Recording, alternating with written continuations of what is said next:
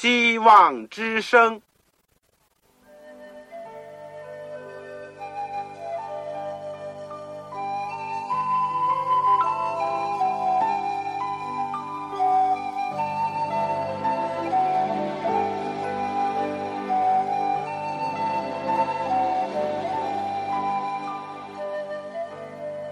各位听众朋友，各位弟兄姐妹，欢迎您收听信徒培训这个节目。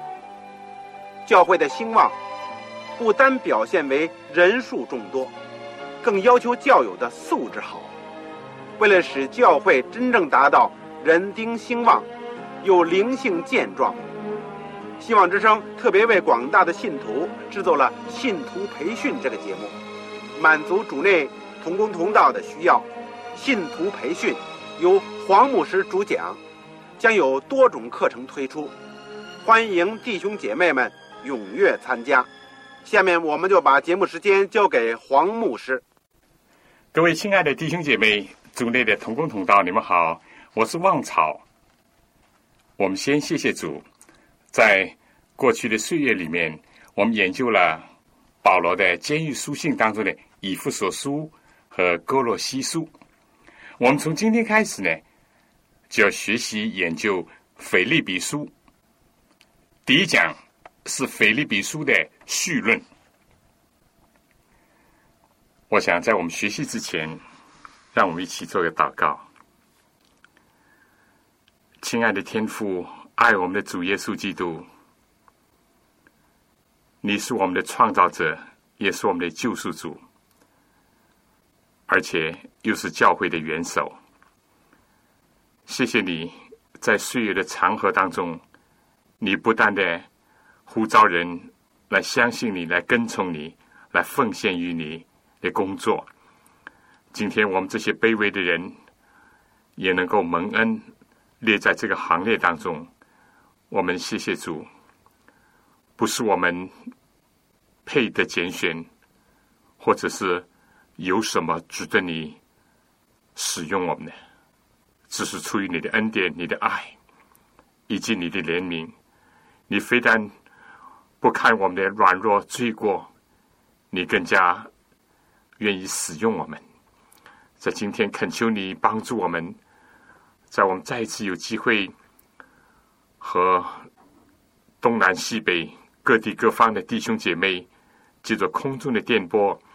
一起来学习腓利比书的时候，求你光照我们，带领我们能够进入到你仆人使徒保罗的心境、胸襟当中去，让我们能够看到，哪怕是在监狱里面，他留下了这封宝贵的书信，阻止我们在今天能够得到启发、得到光照、得到激励、得到安慰。谢谢你，赞美你。赐给我们圣经，赐给我们使徒保罗的教宗，求主与我们同在，祝福我们今天的学习能够蒙主的恩典。短短的祈祷，感谢奉主耶稣基督圣名，阿门。这个我们以前已经讲过了，监狱书信的中心就是讲基督。是基督论的最重要以及最好的教材，而基督呢，又是我们整个信仰的核心的部分。没有基督，就没有基督教，也没有我们一切信仰的盼望。一般认为，《腓立比书》呢，是在这一组监狱书信当中最后所写的。我自己非常喜欢这卷具有。四章的书信，我记得在六十年代初，我自己研究保罗书信的时候，曾经做了详细的笔记，而且也写了几篇有关腓利比书的文章。我被书信的内容和使徒保罗喜乐的精神所感染，但在往后，为了传福音。我所度过的十几年的监狱的生涯当中，使我更加的感觉到这卷书信的宝贵、真实。因为在我自己生命当中，多少有一点点的共鸣和亲切的感受。今天又有机会借着空中的电波和大家一起来学习、领受上帝的话语，也就是这卷宝贵的腓立比书，我的心中感到非常的快乐和激动。这卷书的作者确切无疑的，正像腓立比书第一章第一节所讲的，基督耶稣的仆人保罗所写的。不但有这样明确的表示，而且在字里行间呢，也充分的显示了保罗的性格、他的热情、他的爱心、勇敢和喜乐，以及那种大无畏的奋斗的精神。新的书信当中，也没有其他的卷书像腓利比书那样被一致的公认是保罗所写的。而且呢，也没有受到现代什么高级平均学者太多的怀疑。这个更加有不少的古代的教父，比如说 Clement、Polycarp、Ignatius 等等，他们都曾经呢引证过腓利比书的话，而且表明是保罗所写的。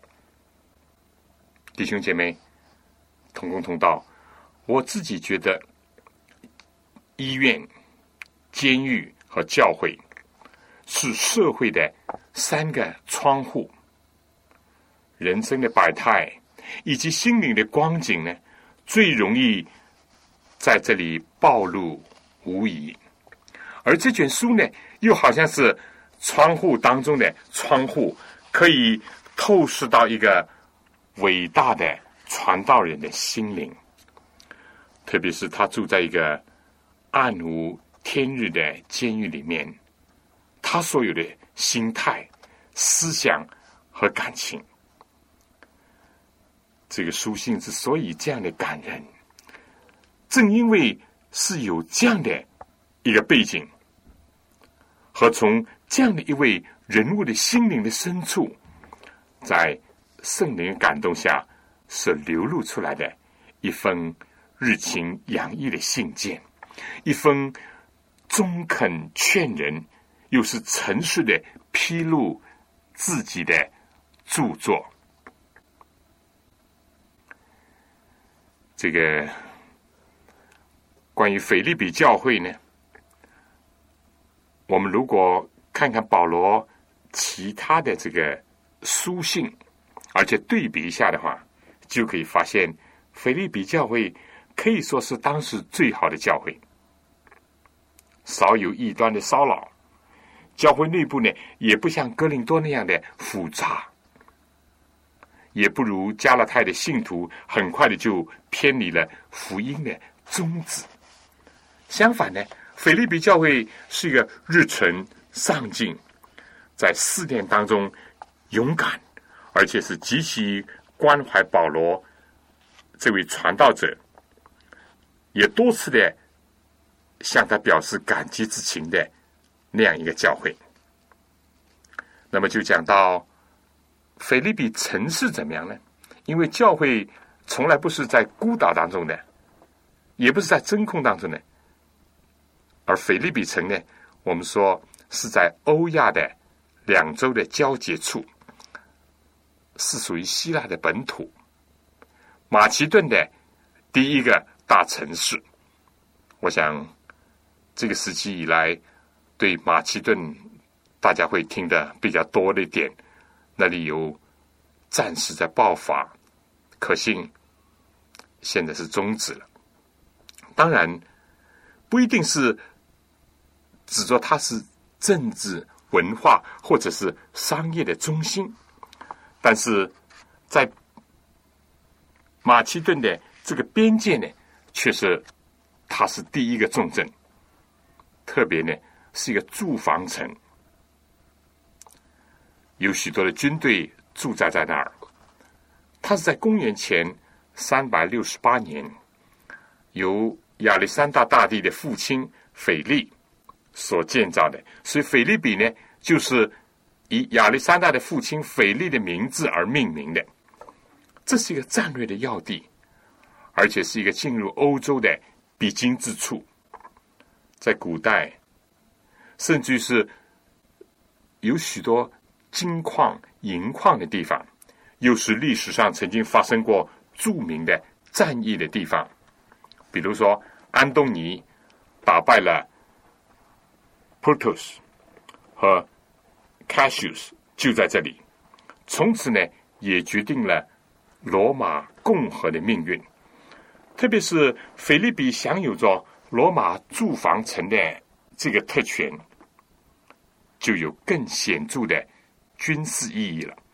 在这个住房城里面，他们的居民都享有罗马的国籍，他们也用罗马的方言，穿着服装呢也是罗马式的，罗马所有的风俗习惯。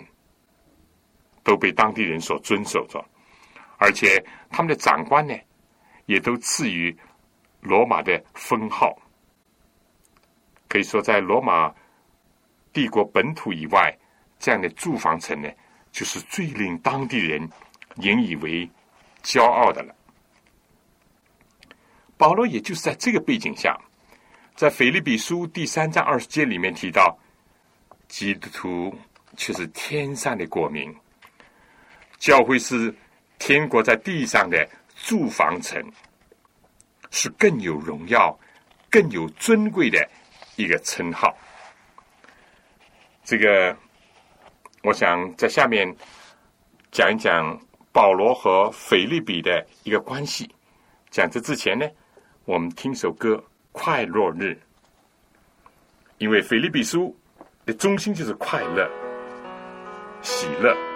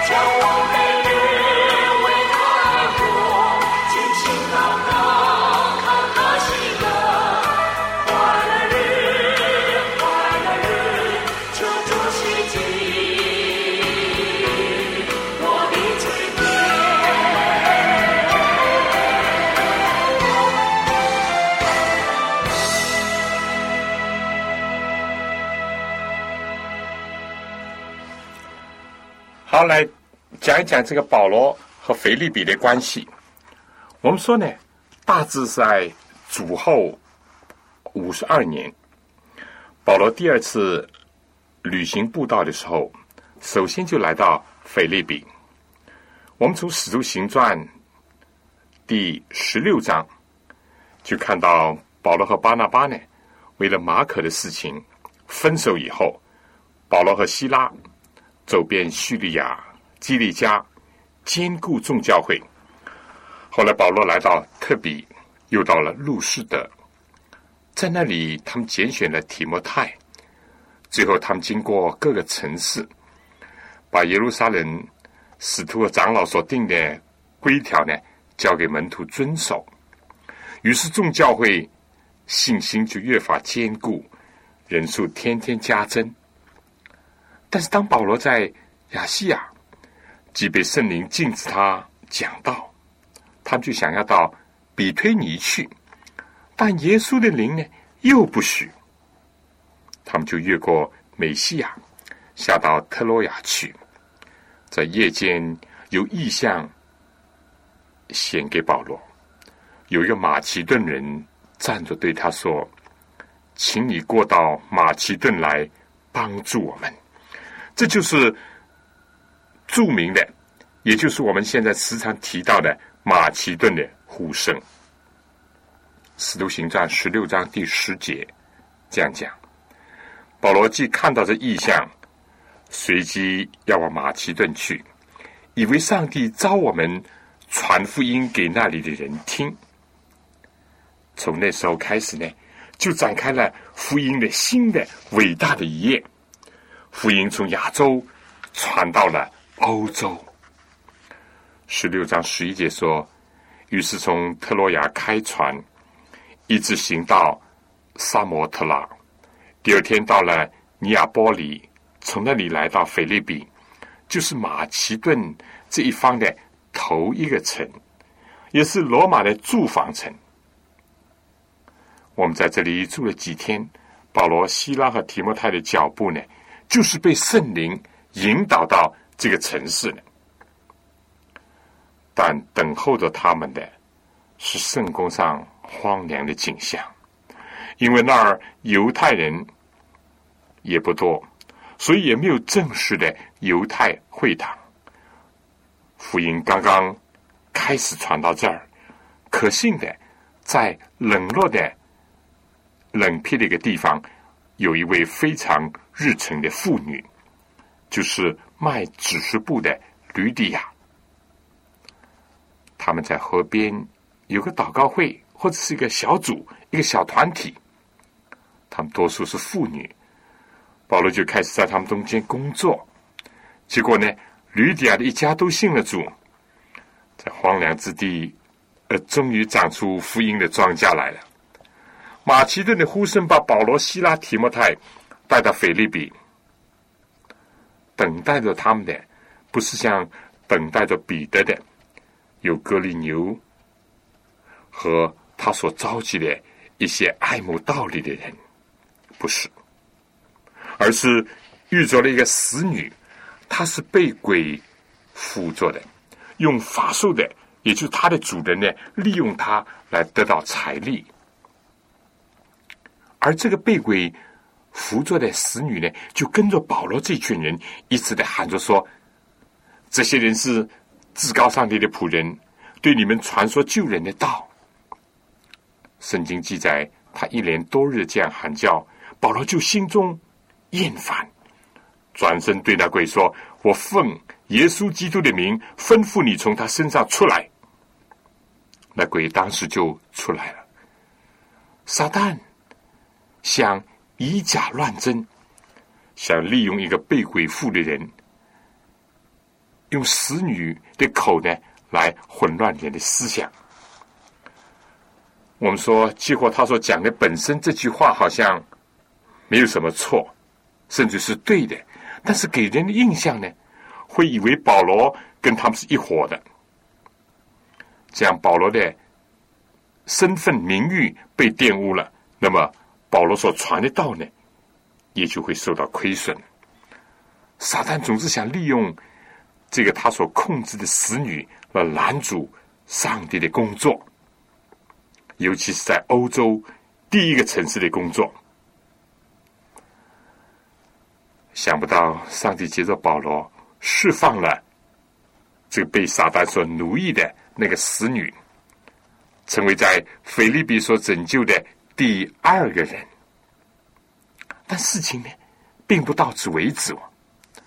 当侍女的主人看到他得力的门路呢，已经丧失了，结果就鼓动人来申办，便揪住保罗和希腊。拉他们到市上去见首领，又带到官长面前说：“这些人原是犹太人，竟骚乱我们的城，传我们罗马人所不可受、不可行的规矩。”众人一起起来攻击他们。官长吩咐剥了他们的衣服，用棍打，打了十多棍，便把他们下在监里，嘱咐这个敬尊呢。严谨的看守，这敬尊呢领了这样的命，就把他们下在内监，两个脚上了木狗，木狗就是像今天的这个手铐脚镣那样，我当时是用木头做的。圣灵和耶稣的灵不准保罗在亚细亚和比推尼传道，似乎是把保罗呢。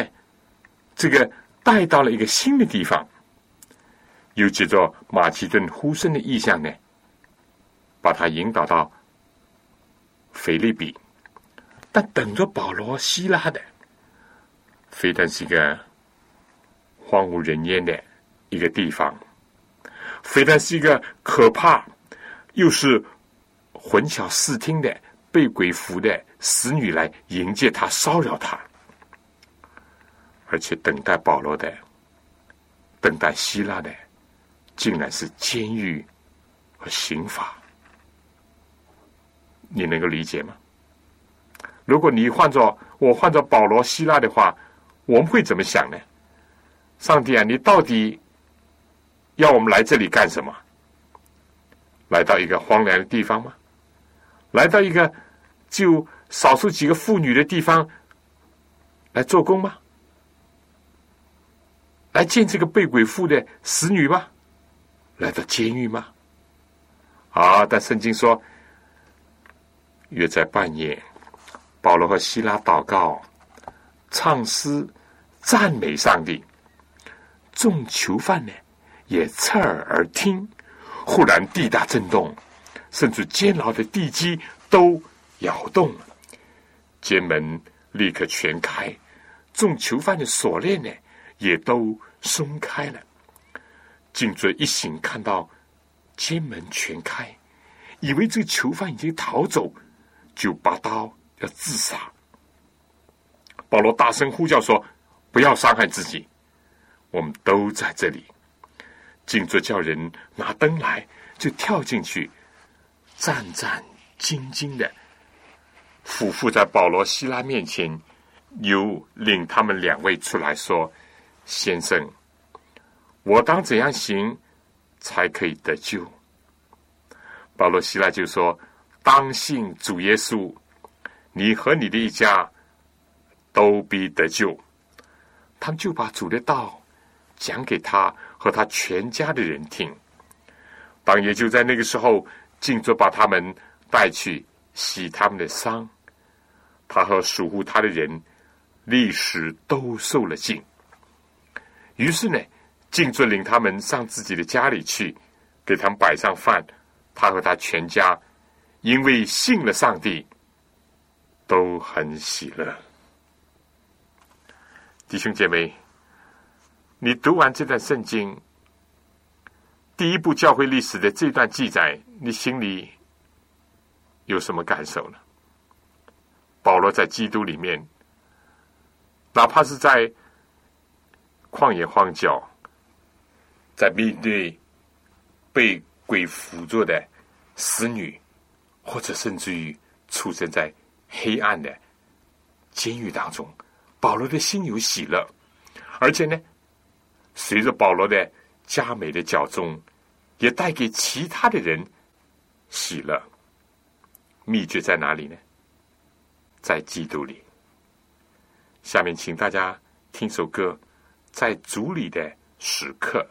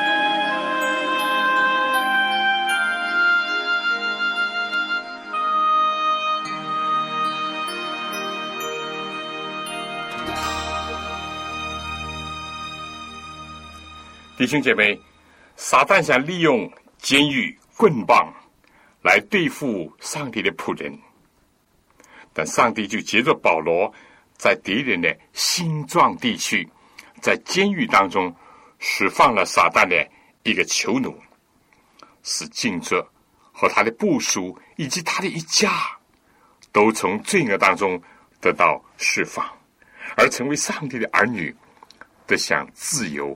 和快乐，保罗受苦，为使别人的快乐；保罗被监禁，结果就释放了别人的灵性，多么美妙！圣经记载，到了天亮，官长打发差役来说：“去吧。”保罗却说：“我们是罗马人，并没有定罪，你们就在众人面前打了我们，又把我们下到监里。”现在要私下撵我们出去吗？这是不行了，叫他们自己来领我们出去吧。蔡玉就把这话呢就回禀官长，官长因为听见他们是罗马人，就害怕，于是来劝他们，领他们出来，请他们离开那城。两个人就出了监，往吕底亚家里去，见了弟兄们，劝慰他们一番，就走了。这是另外一个背景，啊，就是说，保罗不但是想到自己的公民权、自己的人权受到了藐视、受到了侮辱，他要加以维护；他的安全受到了威胁，他要加以保全。他更加想到，在他们当中新兴的一个小团体，有几个新兴的教会。为了他们的权益，为了他们的一种聚会、传福音的一种权益而抗争，保罗非但用他的榜样给了他们一个最好的见证，而且保罗尽他所能的进行合法的斗争，以维护信道传道的权益和自由。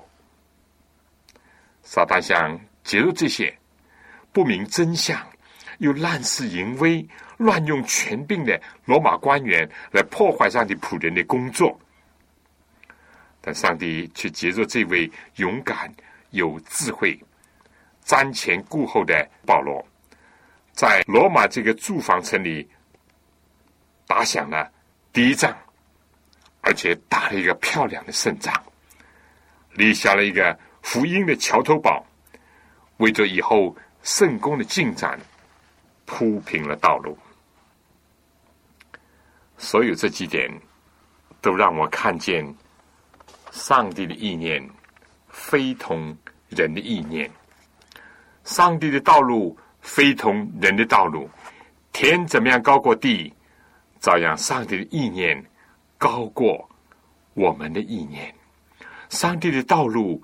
高过我们的道路，他向我们所怀的意念，都是赐平安的意念，不是降灾祸的意念，要叫我们幕后有指望。亲爱的同工同道，如果在你的人生当中，在你的经验里面，你有的时候遇到某些困惑，甚至很难理解。难道这是上帝引领的手吗？如果是的话，怎么会带我走到这个地步？遇到这些反对、逼迫和拦阻呢？不要怀疑。如果上帝的呼召是清楚的，你的现身是真诚的，不管表面的光景怎么样，你要知道，是上帝在引领你。你现在看不清楚，你以后必定会明白。我们人是有限的、渺小的，上帝是无限的。上帝的宝座高高在上，这世界没有失控，上帝掌管一切。有人就说，上帝还可以利用撒旦，撒旦的阴谋诡计。想要破坏上帝的工作，那么在上帝的手中，到头来要成全上帝救人的旨意。在这保罗的经历里面，岂不是很清楚吗？菲利比河边几个妇女，有的时候使得传道人也有灰心的景象。上帝啊！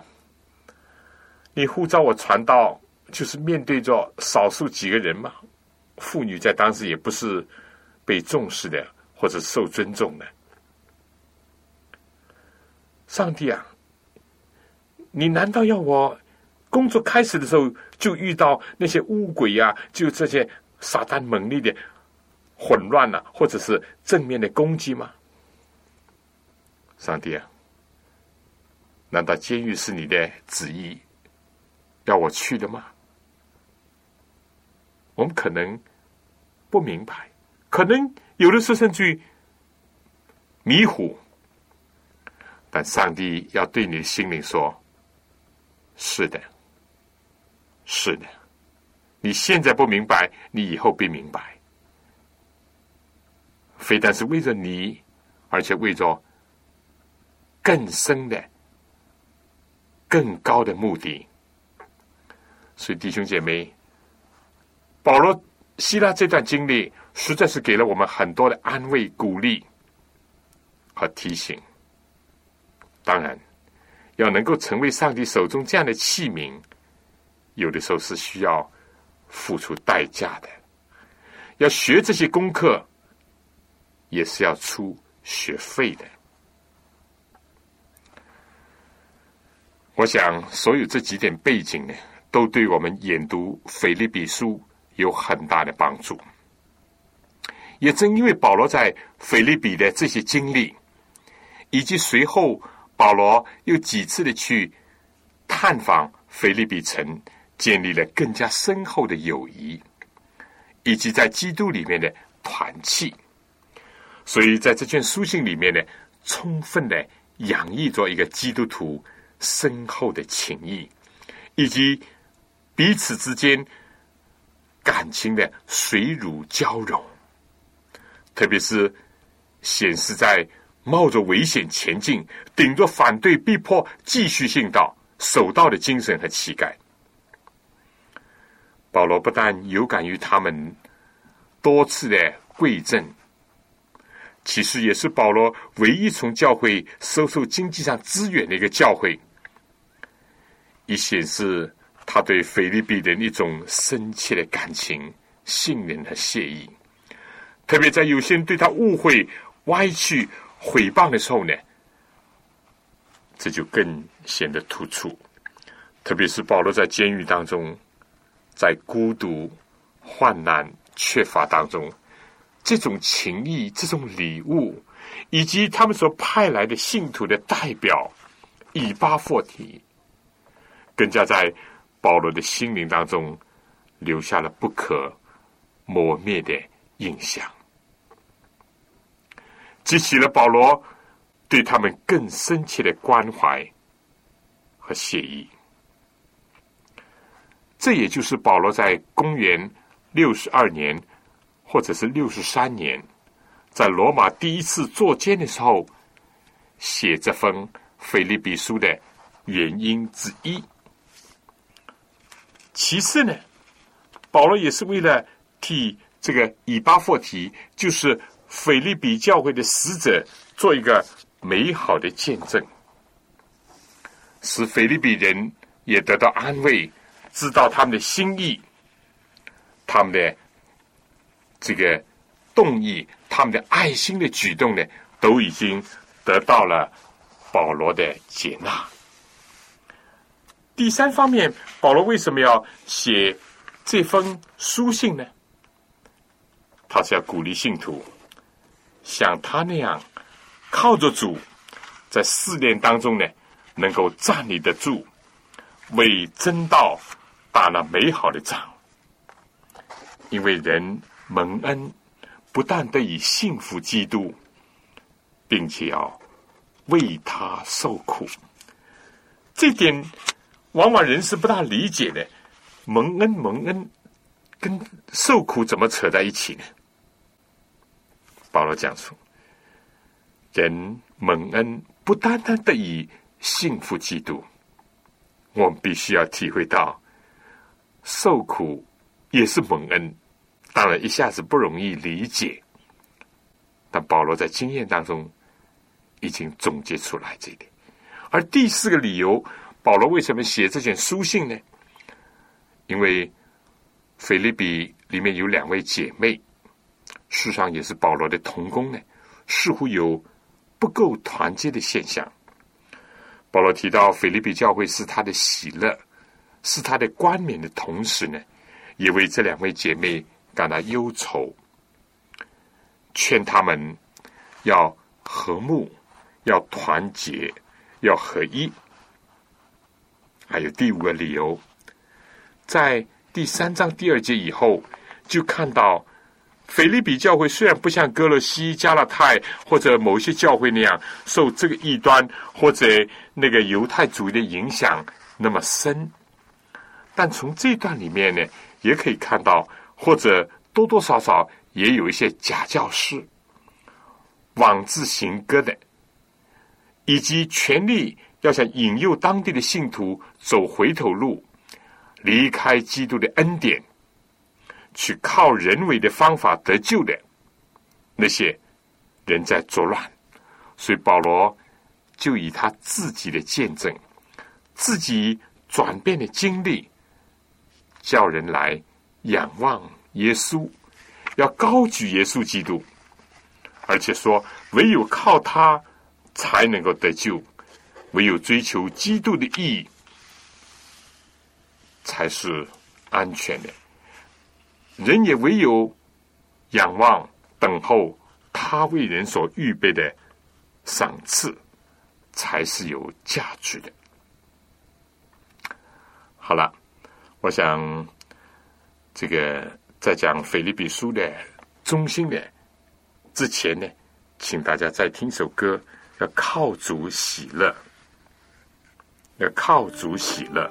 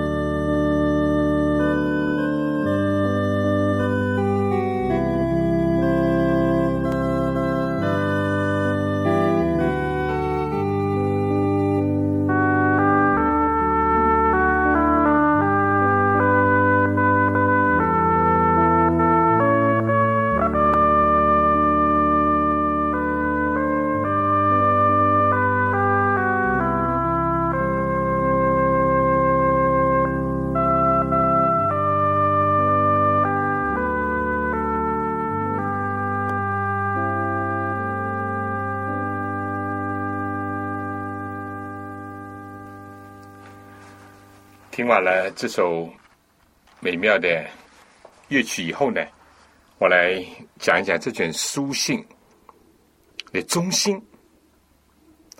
可以说，用这样的字，在基督里面的喜乐，作为这卷书的中心。在中文的《腓立比书》第四章第四节就说：“有圣经的，请打开新月。”保罗书信腓立比书第四章第四节，你们要靠主常常喜乐。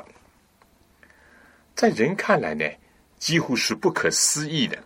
在监狱当中，在逼迫、痛苦当中，在一个荒芜之地开新宫当中，这种种的艰难困苦当中，还要喜乐，而且常常喜乐，大大的喜乐。非但自己喜乐，还鼓励别人喜乐，这就是上帝的奥秘，这就是基督带来的救恩所成就的，这也就是福音，以及福音在人身上的一个果子。保罗的秘诀不是靠着自己能够喜乐，也不是说靠着别人。能够喜乐，也不是靠着环境能够喜乐。啊，有人说：“哎呀，喜乐喜乐嘛，开心开心嘛，都是靠自己了。”错，经验和历史都告诉你有问题。有人说：“哎，我如果能够靠到一个有钱的、有势的、有权的，就会开心了。”错。有人说：“如果我的环境很顺当，好像在顺水当中，这个行舟那样，就会喜乐了。”也错。保罗的经验告诉我们，是靠着主，在主里面呢，才能做得到。这也再一次的回到了监狱书信的主题，就是基督论里面呢，对主认识越深，对他的爱，对他的苦难，对他的荣耀，对他的应许认识的更深。信的更透，爱的更多的话呢，自然就会在生命当中流露出一种由天而来的喜乐。这也就是耶稣基督自己在受难之前所表现的，在约翰福音十四章到十七章里面所经常出现的一个主题，也就是保罗初到腓利比所拯救的。不同的人当中，他们也看到了这一点，就是上帝的福音和救恩能够拯救所有的人，不同的身份、不同的阶层、不同地区的人。你有没有注意到这一点？吕底亚，他是小亚细亚人。而那个被鬼附的使女呢，是西里尼人；罗马的竞尊呢，是罗马人。所以概括了不同的国家民族的人。而吕底亚呢，是相当富有的人。当时的紫色布不是一般的布，是有价值的。那个使女呢，是被人奴役的。被人看不起的人，所以罗马的竞争呢，是一般的公务员或者是中层阶层的人。这三个人，一个原来是信奉犹太教的，吕底亚是这样；而那个被鬼附的使女呢，是侍奉魔鬼的；而这竞争呢，是随从罗马当地的异教的。但是，当上帝的福音临到的时候，不单单临到男的，也临到了女的，临到了有钱的，也临到了贫穷的。而且，按照这个次序讲呢，先是临到了犹太人，因为吕底亚是信奉犹太教的，然后来到了希腊人。再轮到了罗马人，这里面似乎是一个缩影。福音能够使一个快要自杀的一个静坐转变，而得享快乐；能够使一个被魔鬼所摧残的和受人奴役的人得到了释放；能够使一个地上的商人注目属灵的。财富成为天国的商人，得到比世界上的财物更大的喜乐，而整个的教会呢，即在爱的团契当中得着快乐，也使其他的人快乐，甚至在考验的苦难当中，在逼迫、反对当中，还是能够保持喜乐。这就是福音的奥秘，这就是基督为我们所成就的，多么美好！我想今天还有点时间，下面请大家再听一首歌。朋友，你心中有平安喜乐吗？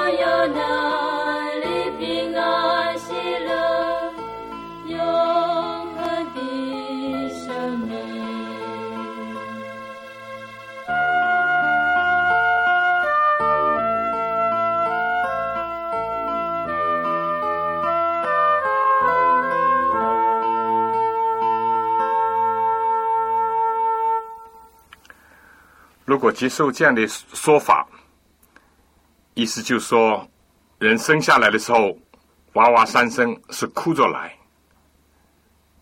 死去的时候，自己不能哭，是活着的人为你哭，那些爱你人为你流泪，或者说，来到世界之前是在母腹在子宫里面是黑暗的，最后的。去处是一个黑暗的坟墓，这样讲看来似乎是悲观了一些。虽然这都是事实，但就连圣经也讲，一个人一生的年日是七十岁，如果强壮呢，可以活到八十岁，但其中所惊夸的，竟是劳苦愁烦，转眼成空，便如飞而去。今天世界上的人，有的是受这种疾病、那种灾祸所折磨，但没有个例外的，都是受罪的牵制和奴役。有人很明显的直接受撒旦的摆布。今天世界上有人表面在欢笑，实际上是在哀哭。但是，另外一方面讲呢，就让我们看到福音所改变的人，就像保罗，就像希拉那样的人，哪怕这个所有的境遇都是这么的不理想，从人看来是倒霉到透顶，但是他们的生命却是这么的丰盛，这么的喜乐，就像这个月波盈盈的。随着他们的脚中，也带给了其他人平安和快乐。根本呢，就在基督里面。所以，亲爱的弟兄姐妹，同工同道，我们必须要进入到基督里面，他愿意收纳我们，而且保持在基督里面，也不断在他里面生长，使我们的人生的经验、属灵的经验都能够成长。过一个丰富、有价值的、有意义的、有生命力的那样一种生活。弟兄姐妹，但愿以腓利比教会、腓利比信徒和腓利比书和腓利比书的作者使徒保罗，今天能够为我们带来天上的亮光、力量，支持我们在这个世代当做生活、工作、奋斗和增长。时日是无多了，但一个在基督里面的生命是多么的令人向往。好了，我想最后呢，要跟收音机旁边的某些听众朋友，尤其是第一次收听我们福音广播的听众朋友，说几句：你希望这样一种丰盛的生命吗？主耶稣基督就是答案。如果你需要圣经呢，请你写信来告诉我。同时，我最近写了一本《信仰与你》的小册子，从十个篇幅、十章来探讨信仰的问题。我相信一定是有兴趣，也是对你有帮助的。你如果需要的话，请你写信来告诉我，就写“望草收”，就是我们希望之声的“望”，潮水的“潮”。